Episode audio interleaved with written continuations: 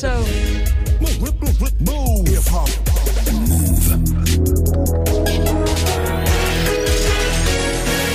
13-0-0, vous êtes connecté sur Move.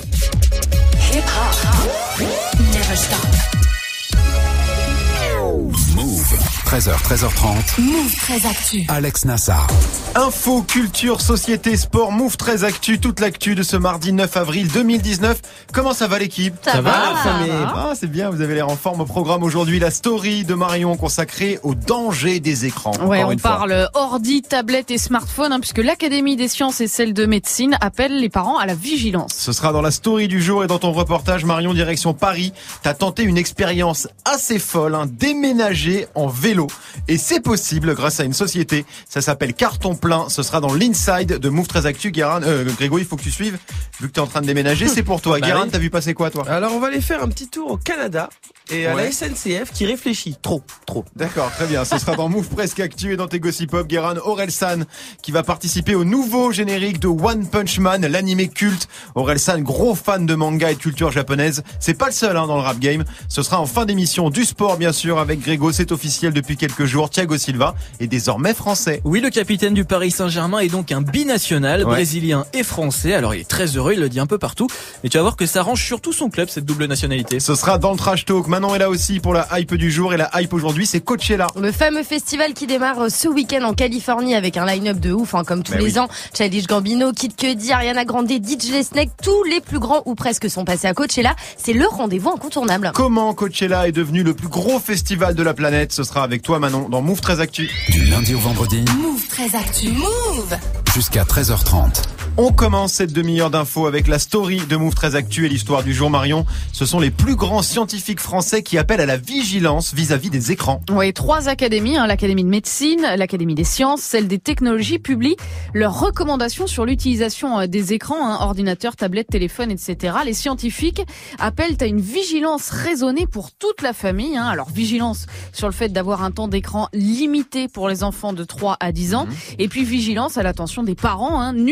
N'utilisez pas ou très peu vos tablettes ou smartphones devant les enfants. Ah. Bruno Falissard, membre de l'Académie de médecine, explique pourquoi à Daniel Messager. L'enfant, il a besoin qu'on soit vraiment avec lui, de voir un regard, de voir une mimique, d'entendre une voix et de comprendre qu'en fait, la, la voix, ça a à voir avec l'expression du visage de son papa et de sa maman.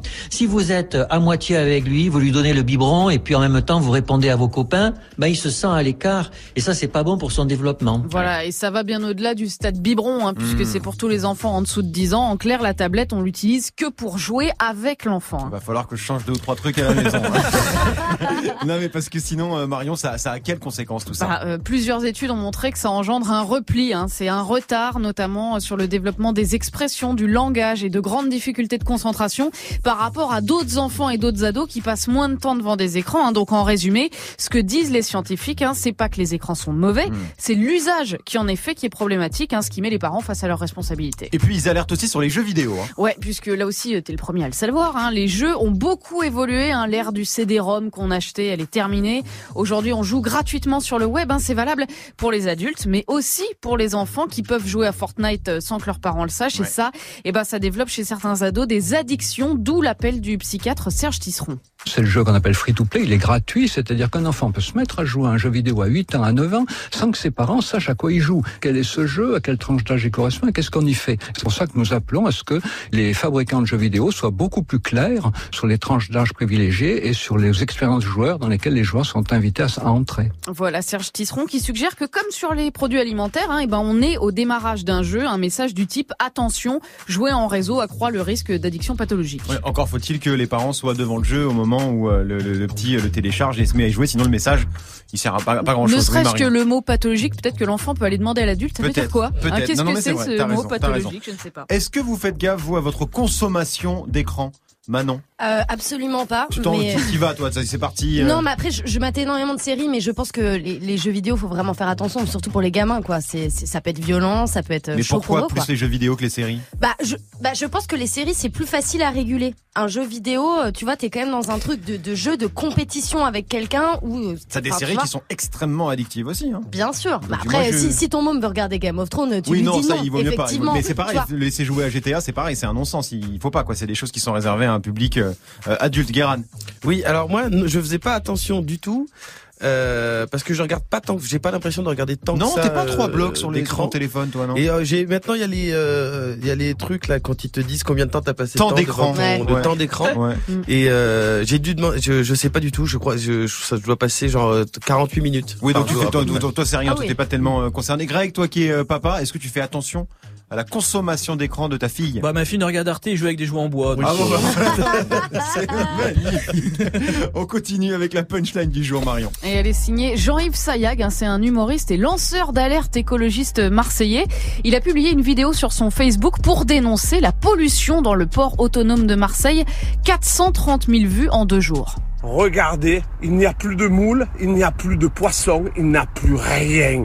C'est scandaleux, c'est à vomir. Il faut dénoncer toute cette merde. J'en profite pour vous dire quand vous jetez vos cigarettes, arrêtez de les jeter dans les plaques à égout, c'est pas fait pour ça quoi. Donc regardez, on paye tout maintenant, c'est cash. Ça déconne. Et voilà, ça ne déconne. Et effectivement, à l'image, c'est assez affligeant. hein. L'eau, elle est marron. Il y a des lots de bouteilles plastiques, de canettes, de bouchons qui flottent à la surface. hein. Tout ça sur des plaques d'huile et d'hydrocarbures. Et à quelques kilomètres seulement des calanques. Et Voilà. on termine avec le chiffre du jour. Eh ben, c'est 74 223. C'est le nombre précis d'exemplaires de l'album Deux Frères vendu par PNL en seulement trois jours. Je suis ravi que ma haine vous plaise. Ravi qu'on vous baise. Hasta la vista. Eh ouais, ça promet pour les jours à venir, hein, mais voilà, près de 75 000 albums. Dans le détail, ça donne plus de 45 000 exemplaires vendus en physique. hein. En physique, c'est assez énorme. Énorme. 8 400 albums téléchargés et 20 400 écoutés en streaming. Bref, c'est le meilleur démarrage, faut-il le préciser, de 2019. Énorme les premiers chiffres de PNL. Disque d'or en trois jours. À ce rythme, ils sont platine en fin de semaine, Guéran. mais c'est une boucherie C'est complètement fou. hein. c'est une boucherie et On en savait plus, que ça allait être très fort, mais là. parce qu'en plus il y a souvent des rumeurs de oui on, ça achète des là 45 000 vrais CD Ouais. Les mecs sont pas allés chez Leclerc et ont pas dévalisé des trucs eux-mêmes c'est quoi, les- incroyable. c'est quoi les chiffres habituellement pour une sortie Bah, normale va D'habitude, c'est le contraire. C'est-à-dire que tu Ouais. as euh, 46 sur un chiffre comme ça, tu vas avoir 45 000 albums euh, en équivalent streaming Ouais. et téléchargés, Ouais. et tu vas en avoir euh, 30 000 euh, en, ou 15 000 en physique. Parce que quand tu as ces chiffres-là, c'est que tu vends beaucoup en Donc physique. là, l'immense majorité, c'est en physique. Ça veut dire que les gens sont allés acheter le CD, quoi. Bah ouais, parce qu'en plus, il y en a deux, il y a deux versions. Il y en a un avec Ouais. capuche, un avec frontière. Ils, ils sont Mm. balèzes. Ils sont pas mal en marketing, j'ai Non, remarqué. ils hein. ils sont pas. Il y a quelque chose, il y a quelque chose. Merci Marion. C'était la story du 9 avril 2019. On te retrouve dans 5 minutes hein, pour le reportage du jour. T'as testé le déménagement en vélo. Attention passage d'un. Le remix SNCF, ça faisait longtemps, hein, donc je savais que ça vous manquait. La SNCF qui est sur un gros gros projet en ce moment, faire en sorte que les trains soient à l'heure. Je déconne, ils s'en fichent complètement, ils réfléchissent à changer le nom des TER. Ce sera avec Guéran juste après Greg 1308 sur Move. 13h, 13h30. Move très actu. Move. Alex Nassar. L'info Osef de Greg tous les jours, une info dont on se fout totalement, mais une info quand même. Qu'est-ce qui s'est passé de pas intéressant un 9 avril, Grégo J'aurais pu vous parler du 9 avril 1860 puisque ce jour-là est enregistré pour la première fois de la voix humaine. Euh, on doit le procéder à un inventeur français, Édouard Léon Scott de Martinville. C'est un enregistrement où il chante au clair de la lune et c'est donc la plus ancienne voix humaine du monde. Et j'ai l'enregistrement, écoutez bien. Ah, Il y a la salle de bain là, il faut. C'est une blague. C'est à 159 ans quand même. C'est toi qui l'as fait. Je te jure que non. C'est toi qui l'as fait à la salle de C'est le bain. vrai enregistrement de tu la plus mis dans vieille ta voix du monde. ça, regarde, regarde. Ça marche aussi. Tu vois, je fais pareil. Non mais c'est le vrai. C'est le vrai C'est le vrai. Ça a 159 ans aujourd'hui. T'as un métier magnifique. hein. Bah tu vois, moi je, je, je furte comme ça un petit peu sur les internets. Je Je fure. furte un peu comme ça, Je tu vois. furte. Bon, il est pas vraiment resté dans l'histoire parce que euh, manque de bol, il avait pas le procédé pour lire l'enregistrement. Ah, c'est con. C'est pour C'est enregistrer, mais il fâcheux. savait pas lire. C'est fâcheux. Bon, c'est pas grave. Moi, je préfère vous parler du 9 avril 2019 puisqu'on apprend que le joueur anglais de Chelsea, Ouais. Danny Drinkwater, a été arrêté suite à un accident de voiture. Ouais. Il était en état d'ébriété. C'est donc officiel, Drinkwater ne boit pas que de l'eau. Parce que Drinkwater. Ça veut dire bois de l'eau Voilà. en anglais. Très bien. C'est Voilà. nul. Ouais. C'est nul. T'as- eh, pour les vannes aussi, tu furtes pas mal. Ouais, je furte aussi, j'aime bien. Allez, merci Greg. Tu reviens pour le trash talk consacré à Thiago Silva. Oui, le capitaine du PSG né à Rio est maintenant français, c'est officiel depuis quelques jours. Il aime le froid apparemment, donc il est content. Et au PSG aussi, ils sont contents, ça les arrange pas mal. Ce sera dans le trash talk dans quelques minutes. 13h, 13h30. Move très actu. Alex Nassar. 13-10 sur Move, c'est l'heure de Move presque actu, les infos presque essentielles du jour, presque décryptées par Guéran.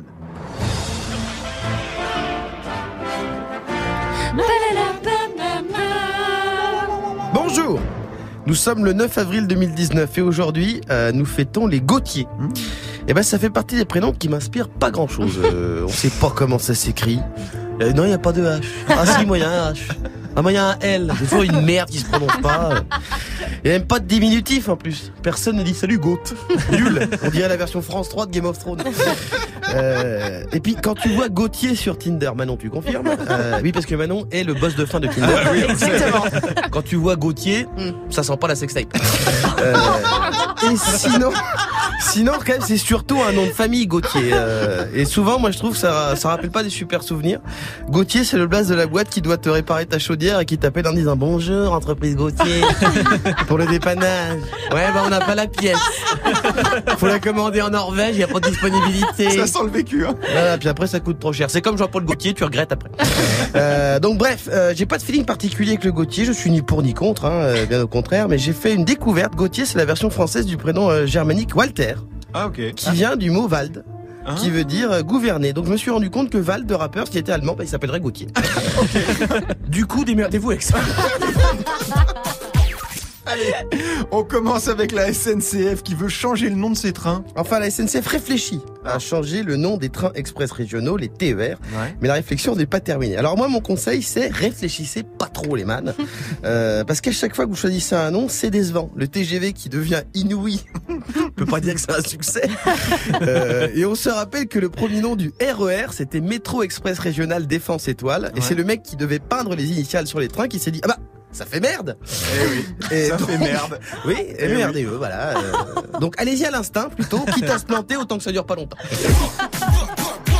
On continue avec les inscriptions aux journées du Québec qui sont ouvertes depuis hier. Alors les Journées du Québec, qu'est-ce que c'est? C'est un partenariat avec Pôle Emploi qui propose des offres de boulot à des Français pour aller bosser dans la province canadienne, euh, dans pas mal de secteurs, hein, euh, l'aérospatial, des télécoms, l'intelligence artificielle ou euh, la filière bois. Ah Qui, je le rappelle, est la meilleure de toutes les filières, euh, puisque le bois, c'est super, il y a plein de trucs à faire avec cette matière. C'est toujours bon de le rappeler, c'est important. Ah mais oui, c'est important. Donc, euh, on peut s'inscrire depuis hier. Ensuite, bon, euh, il y a des annonces, on peut postuler, une petite fiche, euh, nom, prénom, numéro de sécu, des conneries. Euh, et en juin à Paris, on pourra rencontrer euh, des recruteurs québécois, ce qui confirme la solidité de ce partenariat hein, franco-canadien. Euh, eux, ils nous prennent des diplômés, euh, ils nous refilent des chanteuses qui chantent trop fort. Euh, Est-ce que ça vaut? Je sais pas. Et on termine avec les banques françaises hein, qui misent sur une appli pour révolutionner le transfert d'argent. C'est le turfu, frérot. Ah Dès ouais. cet été, euh, et peu importe sa banque, avec l'appli Paylib, on va pouvoir se faire des virements entre particuliers de manière instantanée, totalement gratuite, sans demander de RIB, et donc plus de délai de transfert non plus. euh. C'est une révolution incroyable. Sauf quand on se rend compte que ça existe depuis toujours et ce qu'on appelle l'argent liquide. Euh, voilà, ce qui est encore plus simple puisqu'il suffit euh, d'avoir deux personnes qui possèdent des mains. Merci beaucoup Guéran. On te retrouve pour les Gossip Pop consacrés à Aurel San hein, qui participe au générique de One Punch Man. Ce sera avant 13h30, 13h13 sur Move. Jusqu'à 13h30, Move très actu. Alex Nassar. Le reportage de Move très Actu avec toi Marion aujourd'hui direction Paris. T'as tenté une expérience assez extrême, faut bien le dire. Ouais, alors figure-toi que les problématiques de carton de Grégo Eh oui. m'ont donné envie de vous parler d'une initiative assez géniale. Hein, c'est l'idée de faire son déménagement à vélo. Voilà. C'est pas mignon hein j'ai du mal à D'ailleurs, visualiser j'en profite mais- pour dire qu'on Oui. dit à vélo puisque le gars chante pas en bicyclette mais chante à bicyclette. Ah. Le- le- pe- voilà. Oui, Petit, on point, petit point français pour On peut euh, pas ceux qui dire nous en écoutent. vélo. Non, on dit à vélo. On dit en pour euh, les choses dans lesquelles tu es à l'intérieur. Donc une voiture, euh, un train, en train, en avion, pour euh, voilà. Greg, tu fais genre tu savais mais tu savais pas. Hein. Bien sûr que si. Ah bah, à quel pied, à bicyclette. Enfin. D'accord, Allez hop, on s'en fout à bicyclette, Ok. mon Grégo, avec tes cartons. Ça a l'air saugrenu, mais c'est l'idée lancée en 2012 par l'entreprise Carton Plein. D'abord collecter euh, des cartons auprès d'entreprises et de particuliers, les reconditionner, Mhm. puis les utiliser pour des déménagements. Tout ça à vélo. hein. C'est un concept qui est né au Canada. Mathieu Vince est encadrant technique à Carton Plein. Je l'ai rencontré dans l'un des deux ateliers euh, parisiens situés dans le 18e arrondissement. Il nous explique comment ça se passe. Comment ça marche? Alors là, on a des plateaux qui s'accrochent derrière les vélos, pardon, qui font 1m80 sur 80. On peut mettre jusqu'à 2 à 3 mètres cubes en fonction de comment on gère. Et ça tient jusqu'à 300 kg avec les 4 roues. Effectivement, 300 kilos, c'est pas mal. C'est pas mal, ça met un frigo, une machine à laver, une gazinière sur un plateau. Après, c'est pas juste du déménagement de chambre étudiant, quoi. c'est pas juste du déménagement de chambre étudiant. Voilà, en général, ils font du 20 à 30 mètres cubes. hein. c'est la majorité euh, des 150 déménagements qu'ils font quand même par an. Mais il y a plus gros. Plus gros, on était euh, 800 mètres carrés, donc euh, Ouais. 150 mètres cubes, je crois, un truc comme ça. Bon, c'était exceptionnel. Bon, on Ouais. s'amuse pas à faire ça tout le temps, toute l'équipe était dessus. C'était une belle expérience. C'est l'entreprise qui a fait appel à nous. ouais. Voilà, 800 mètres carrés, hein, Ouais. c'était le déménagement d'une agence de com euh, début février. Ça leur a pris 5 jours avec 15 personnes sur le coup. Ah ouais, donc du coup, ils peuvent quand même déplacer des volumes euh, très très euh, Ouais. importants. Mais alors pourquoi à vélo? Eh ben, vraie question, parce que quand tu vois les engins, euh, ces grosses remorques attachées au vélo, tu te dis que ça doit pas être évident de manœuvrer. Ouais. Et en fait, eh ben, c'est tout le contraire. Mathieu nous explique pourquoi. Le déménagement à vélo, la collecte, la livraison, c'est un prétexte autour de l'insertion. L'intérêt réel de ce qu'on fait, c'est l'insertion. Donc de remobiliser des personnes, de les remettre dans les codes euh, du tra- des travaux classiques et autres, faire les cours de français pour ceux qui en ont besoin, soigner euh, ou autre, et d'aller vers autre chose, donc vers un chantier d'insertion avec plus d'heures. Et c'est vraiment pour les personnes qui sortent de la rue. Alors ça, c'était pas le bon son. On voulait le son sur le vélo, c'est vachement pratique. Et on se demandait euh, ce qui rend le vélo pratique. Kamal à la réalisation, Kamal, à la dont c'est l'anniversaire aujourd'hui. Joyeux anniversaire Kamal. hein. Bon non, il l'a pas. Il, Il y a pas, pas. c'est pas grave. Bon, alors donc du coup, je vais, on va expliquer qui travaille à carton Bah plein, oui. parce qu'effectivement, c'est pas des déménageurs euh, professionnels. En fait, tous les déménageurs qui travaillent là-bas, Mhm. c'est des personnes en réinsertion. hein. c'est ce que vient d'expliquer euh, Mathieu dans le son qu'on vient d'entendre, parce qu'en vrai, c'est ça aussi l'objectif de carton plein, hein, aider des personnes qui sont éloignées de l'emploi, Euh, par exemple, effectivement, des anciens SDF Mhm. ou des personnes qui essayent de sortir de la rue. Hein. Carton plein en emploie une trentaine, c'est pas mal quand même. Elle les aide, elle les accompagne. C'est le cas de Jean-Michel qui est déménageur à carton plein. L'idée, euh, c'est vraiment d'apprendre à, à me relancer dans le monde du travail, essayer de me perfectionner, euh, être plus fort dans la recherche, peut-être par la suite. Euh, c'est pas un travail très compliqué, ça demande 6 heures par semaine. C'est le début d'une chance où on peut vraiment démarrer sur euh, quelque chose de très simple et par la suite avoir quelque chose de meilleur.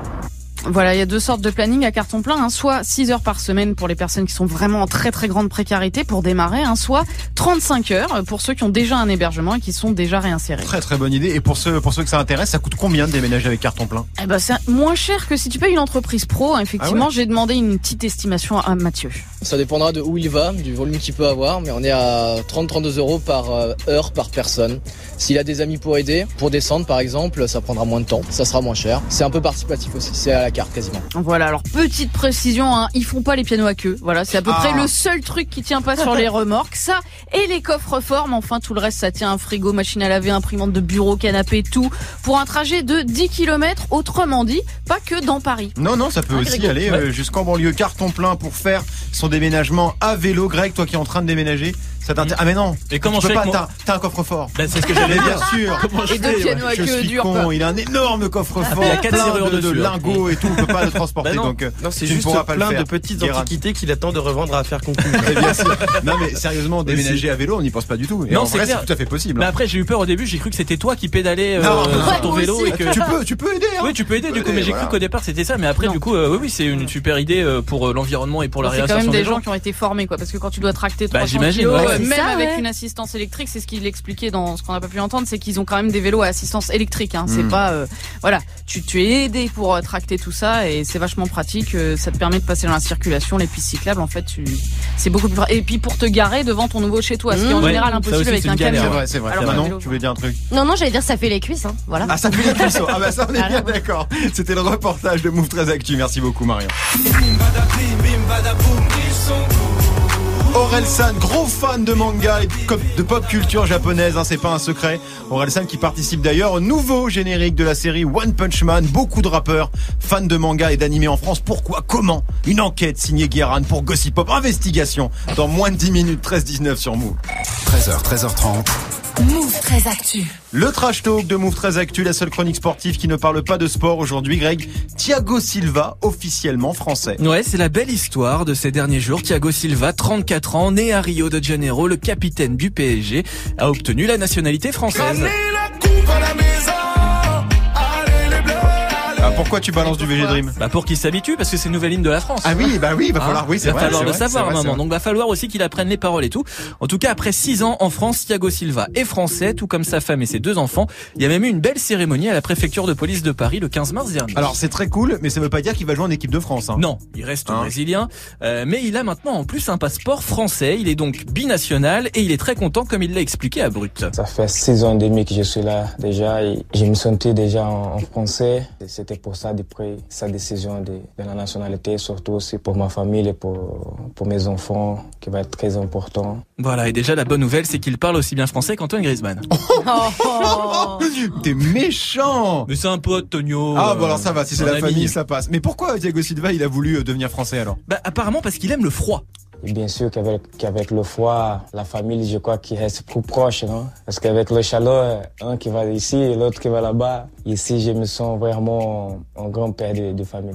Voilà, ça n'a aucun sens. Ah, Ouais, ouais, d'accord. Ça ne veut Argument. rien dire.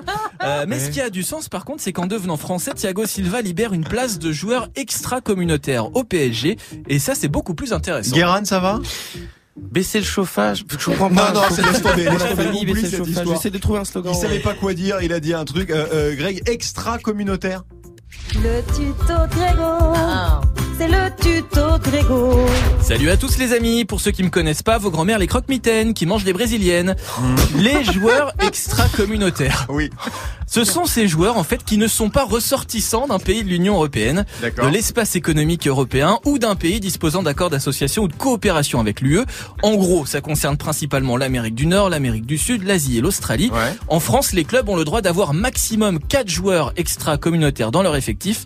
En Espagne, c'est 3, alors qu'en Allemagne ou au Portugal, aucune limite n'est fixée. C'est le tuto Grégo. D'accord, donc si je comprends bien, un club français ne peut pas faire jouer plus de 4 joueurs non européens. Voilà, Hein c'est ça, et c'est assez relou pour les grands clubs qui aimeraient bien pouvoir recruter plein de Brésiliens et d'Argentins par exemple. D'accord, mais au PSG, euh, par exemple, il y a déjà plein de joueurs sud-américains. Hein. Oui. Il y en a plein, hein. Oui, mais ils ont des passeports européens ou presque. Voilà, c'est euh, la petite subtilité. Marquinhos est brésilien et Ouais. portugais.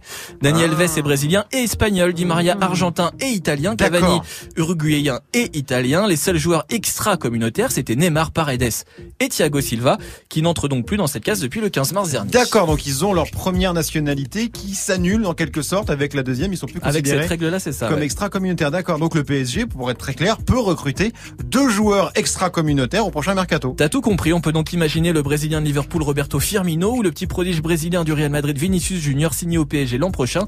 En tout cas, maintenant qu'il est français, on peut officiellement appeler Thiago Silva Thiago Silva. Oui, ça on peut. Voilà. Et, et- et on peut le dire, c'est un succès. Il y a pas le petit boum boum là. qui- Alors, J'allais préciser un truc. là. vas-y. Donc cette vanne n'est pas de moi, du coup. mais-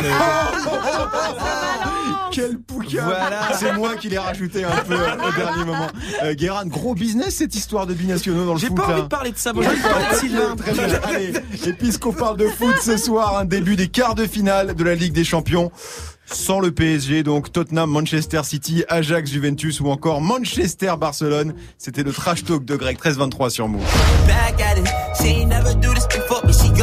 A Boogie with the Hoodie, ça arrive avec Luke Bacalé dans 7 minutes avec Morgan. Restez connectés sur Move. 13h, 13h30. Move très actu. Alex Nassar. La hype de Move très actu et la hype aujourd'hui, Manon, c'est Coachella. C'est ça, alors on peut pas faire euh, plus hype parce que Coachella c'est le festival le plus hype du monde. 20 ans cette année, ça démarre euh, ce week-end dans le désert californien et une fois de plus gros line-up. Childish Gambino, Tame Impala, Kid Cudi, Diplo, Christine and the Queens et elle aussi.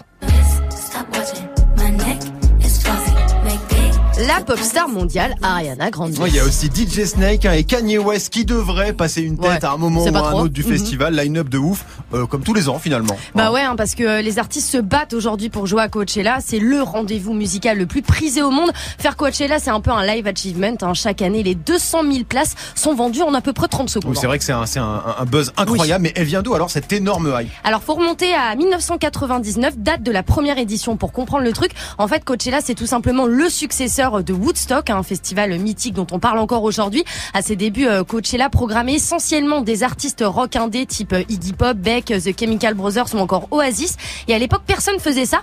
Du coup, bah gros gros succès dès le départ. D'accord. Et petit à petit, un Coachella s'est ouvert à d'autres styles. Exactement, et le gros tournant c'est 2006 avec euh, Madonna en tête d'affiche et surtout avec une performance devenue mythique. Ah là là. Christian. Guérin? C'est euh, non mais parce que peut-être que tu vas le dire après, donc je vais pas, je vais pas spoiler. Donc le fameux live euh, des Daft Punk a préparé dans le plus grand secret. La légende raconte que 50 000 personnes ont assisté au show euh, dans une tente pouvant accueillir normalement 10 000 personnes. Et depuis ce concert, les artistes du monde entier rêvent de faire Coachella. En France, on est assez bien servi, un Daft Punk donc, mais aussi euh, Justice, Air, Phoenix, David Guetta, MHD. Ils ont tous joué à Coachella. Ouais, Guérin, oui, et tu donc en fait, c'est truc. ouais parce qu'en fait, euh, la vidéo est apparue en 2007. C'est le premier buzz YouTube. Ouais, la exactement, vidéo. Exactement. c'est un des premiers trucs qui a fait, qui a C'est vrai. fait exploser YouTube. C'est vrai, c'était le fameux concert de- des Daft Punk. PNL aussi a failli participer à Coachella il y a deux ans. Mais petit problème de, de visa et de passeport. En tout cas, depuis le concert de Daft Punk, euh, les artistes proposent des trucs assez fous. hein. Et bah ouais, en 2012 par exemple, il y a eu ça.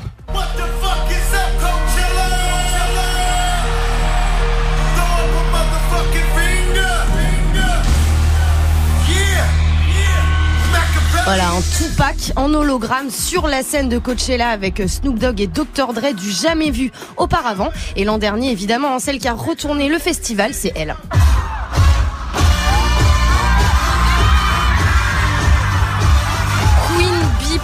Première femme noire tête d'affiche du festival, une performance euh, tout simplement dingue. Plus de 100 danseurs, un orchestre sur scène, Solange, Jay-Z, les Destiny Child en guest, 125 000 personnes et Wow. des millions hein, qui ont suivi le show en live sur le net. Un concert tellement dingue qu'un dog va bientôt sortir. Et bah ouais, ça c'est un documentaire Netflix réalisé par Beyoncé elle-même. Ça s'appelle Homecoming. Ça sort le 17 avril. Deux heures intégralement dédiées à ce seul concert. C'est assez unique. Et ça résume parfaitement l'impact hein, que le festival a sur la musique aujourd'hui. Il vous fait rêver, vous, euh, ce festival Coachella, Marion Euh, beaucoup trop cher, beaucoup trop inaccessible. sans- sans je, parler je de la vois pas. Pour moi, c'est un autre monde. Mais sans non, mais parler c'est un de autre monde. C'est trop loin, d'argent. ça coûte cher, c'est impossible Ah, quoi. le désert californien, là, Ouais. chaque fois que tu vois. Alors évidemment, c'est devenu un petit peu euh, Mainstream. différent ces, ces, ces derniers temps avec les influenceurs, tout ça. Guérin, t'as envie d'y aller, toi? Et euh, bah justement à cause de ça, j'ai tellement l'impression que les gens y vont pour euh, montrer qu'ils y vont Oui. et Ouais. pas vraiment kiffer que je vais moins kiffer. Après, c'est sûr que là euh, hologramme de Tupac, nous on a Mélenchon. hein. Chacun son délire. Coachella 2019, ça démarre ce week-end. On suivra ça de près, bien sûr. Merci Manon. 13-26 sur Move. Move très actif. Jusqu'à 13h30. Les gossip hop de Move très actu, les infos hip hop du jour servis avec une sauce teriyaki parce qu'aujourd'hui, Guérin, t'es en mode rap et culture manga. Là, je me rends compte qu'on a un petit enchaînement sauce teriyaki, musique samouraï pour parler du Japon. On est peut-être, On est un peu cliché. on est pas hyper conventionnel. On est un peu cliché, un peu cliché, un peu cliché. Mais, mais, Après, ça vient Mais du Japon. Hein. eh ben, eh, on assume mon frère. Mais, euh, on tombera on est pas. ensemble, frérot. On est ensemble. Alors, quand on parle de rap français et de manga, on pense tout de suite à. Ouais. Enfin, pas forcément, mais ça m'arrange de le dire. parce que ma news concerne Orelsan. Qui faisait déjà la voix française du personnage de Saitama dans One Punch Man. Euh, il va aussi faire la chanson du générique pour la prochaine saison en featuring avec Jam Project. C'est un groupe japonais. Euh, même si ça fait nom de fanfare rasta blanc de la banlieue de Nancy. peu. qui démarre tous ses morceaux par Ja Rastafari, Jam Project. Et c'est un projet de plus, en tout cas, entre rap français et univers manga. Bah c'est vrai, Maître Gims a sorti un manga, Devil's, euh, Devil's Relic. Euh, Tiers Monde, anciennement signé sur le label de Medine, euh, il est allé au Japon, lui, carrément, pour euh, publier sur euh, le... le- le- un- un- une maison d'édition de mangaka hyper connue. Euh, et d'ailleurs, ce qui est mis en avant euh, par certains médias quand on parle de rap, c'est des références à la violence et au grand banditisme, en ajoutant un peu d'islamisme toujours, hein, parce que ça fait toujours un peu plus glam. Euh, alors que les rêves principales, si on regarde, bah, c'est les mangas. Si on connaît pas bien la pop culture japonaise, euh, quand t'écoutes du rap, tu peux croire que Namek, c'est un bled entre Dakar et l'Algérie. Alors que c'est euh, Dragon Ball, Et oui. qui est pas complètement berbère. Non, pas tout à fait. C'est pas tout à fait. C'est vrai qu'il y a beaucoup plus de name dropping de héros de manga que de références au, au parrain ou à Gomorrah Mais finalement. de ouf, entre One Piece, Naruto, Dragon Ball, c'est quasiment dans tous les sons. Ouais. Euh, peu importe l'époque. Dinos par exemple, un de ses premiers sons, euh, ça s'appelle Namek. La vie est bien trop belle pour se prendre la tête. Je gratte mes textes à la salle du temps et je vais me poser sur Namek.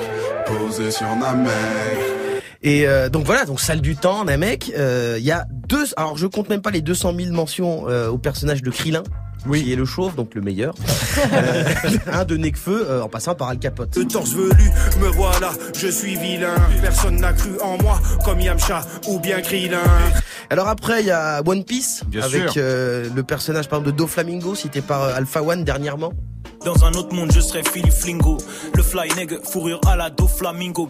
C'est pas, c'est pas compliqué. Il y a qu'à se baisser, il y en a partout. C'est vrai qu'il y en De a partout. Caris euh, à Booba en passant par Gims, PNL, évidemment, vous connaissez PNL Vous Un petit peu, un petit peu, oui, oui, oui. Euh, avec des titres comme Onizuka, qui est une référence directe à GTO, un manga, Great Teacher Onizuka. Great Teacher Onizuka, c'est un manga sur un prof, ancien biker, prof, euh, proche des Yakuza. Et est-ce qu'on sait pourquoi le rap français aime autant les mangas alors?